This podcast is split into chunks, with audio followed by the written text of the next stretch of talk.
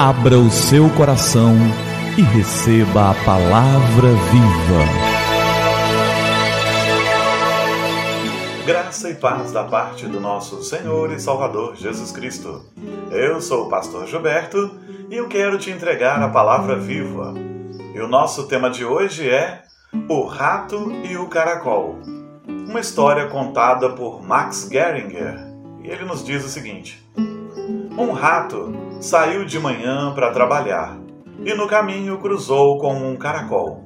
Muitas horas depois, após um dia exaustivo em que teve que trabalhar arduamente para caçar a sua comida e escapar de seus predadores, o rato retornou exausto e notou que o caracol não havia se movido mais do que dois metros o rato parou e comentou que se sentia compadecido pelo fato de o caracol ter uma vida tão monótona, tão sem emoções, enquanto ele, rato, conseguira viver em apenas um dia aventuras que o caracol não viveria em toda a existência. É mérito rato, disse o caracol. Como tenho bastante tempo para observar e refletir, permita-me oferecer-lhe alguns dados comparativos entre nossas espécies que talvez possam ajudá-lo a rever o seu ponto de vista. Caracóis têm casa própria e ratos são escorraçados de todos os lugares onde chegam. Caracóis vivem em jardins e ratos em esgotos. O alimento dos caracóis está sempre ao alcance enquanto ratos precisam caminhar horas e horas para encontrar comida. Por isso, caracóis podem passar o dia apreciando a natureza, ao passo que ratos não podem se descuidar nem por um segundo.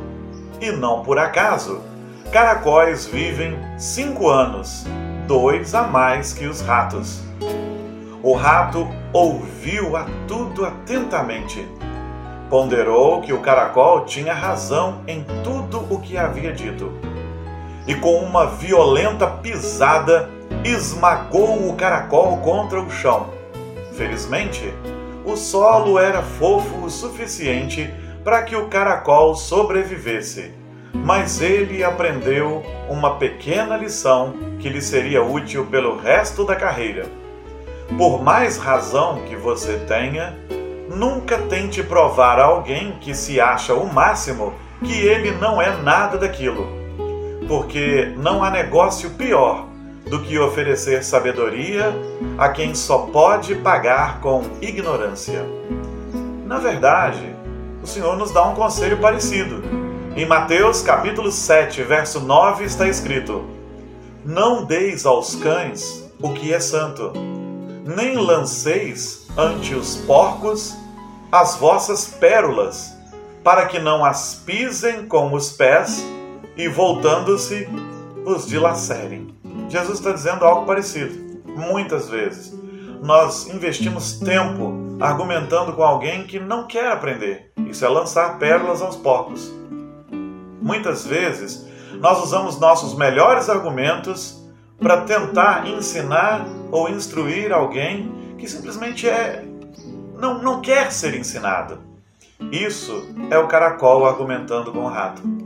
Queridos, muitas vezes o melhor que fazemos é deixar nossa opinião e deixar a discussão e orar para que o Espírito Santo de Deus convença e converta e num tempo futuro, quem sabe, o argumento possa ser retomado e aquela pessoa com uma mente mais aberta, mais trabalhada pelo Espírito Santo, ela possa te ouvir melhor. É assim em todas as áreas da vida e não é diferente quando compartilhamos de Cristo. Quantas vezes queremos compartilhar de Cristo e da vida melhor que há em Cristo Jesus com as pessoas, mas elas simplesmente não querem ouvir. Não, não quero, já sei todas as coisas, você é um ignorante, eu tenho estudo, tenho instrução, sou muito mais instruído e não adianta brigar.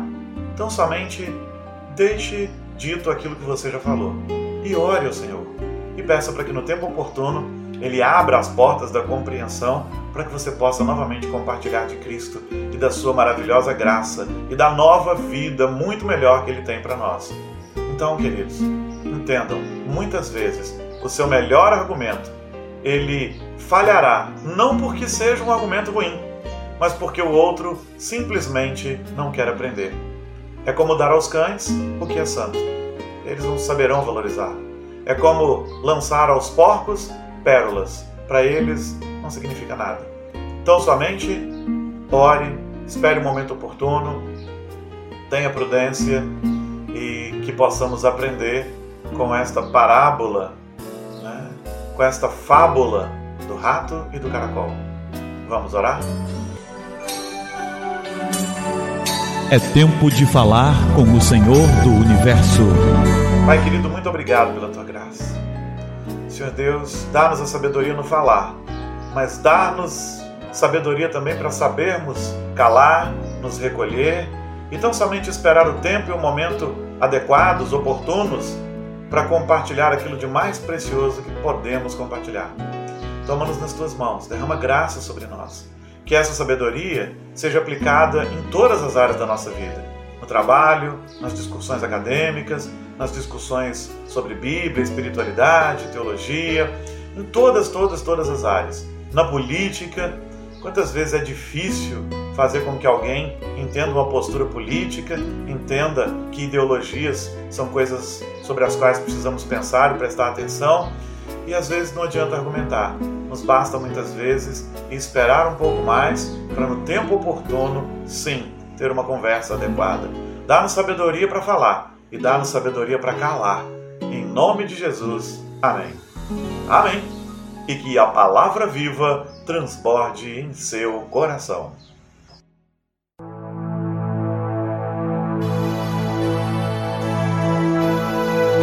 Abra o seu coração e receba a palavra viva.